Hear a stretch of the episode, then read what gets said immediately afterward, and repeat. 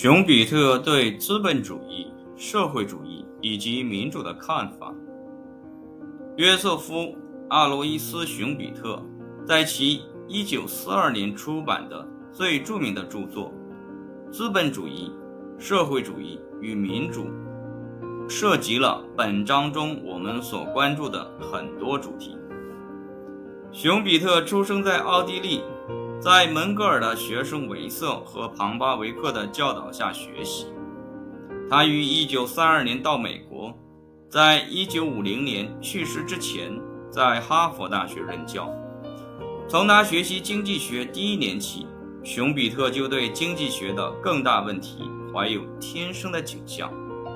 对于增补已经认同的理论，只表现出很小的兴趣。他也承认受到了马克思的深刻影响，他钦佩马克思的学术造诣，试图弄清楚关于资本主义的发展，马克思都说了些什么。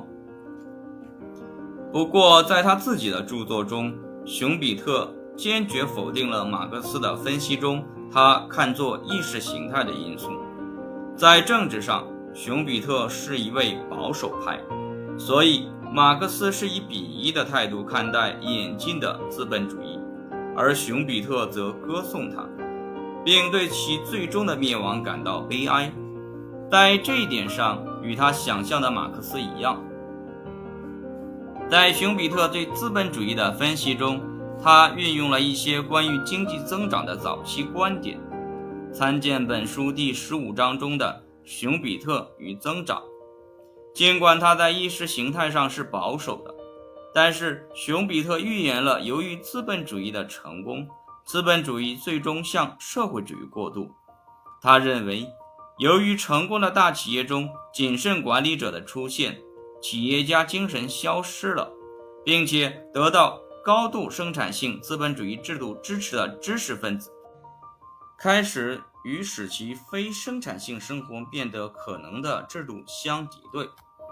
资本主义的动力将减弱，不断增加的政府干预与政府所有将变成规范。具有讽刺意味的是，社会主义之所以代替资本主义，不是像马克思所设想的那样，因为资本主义的失败，而是因为它的成功。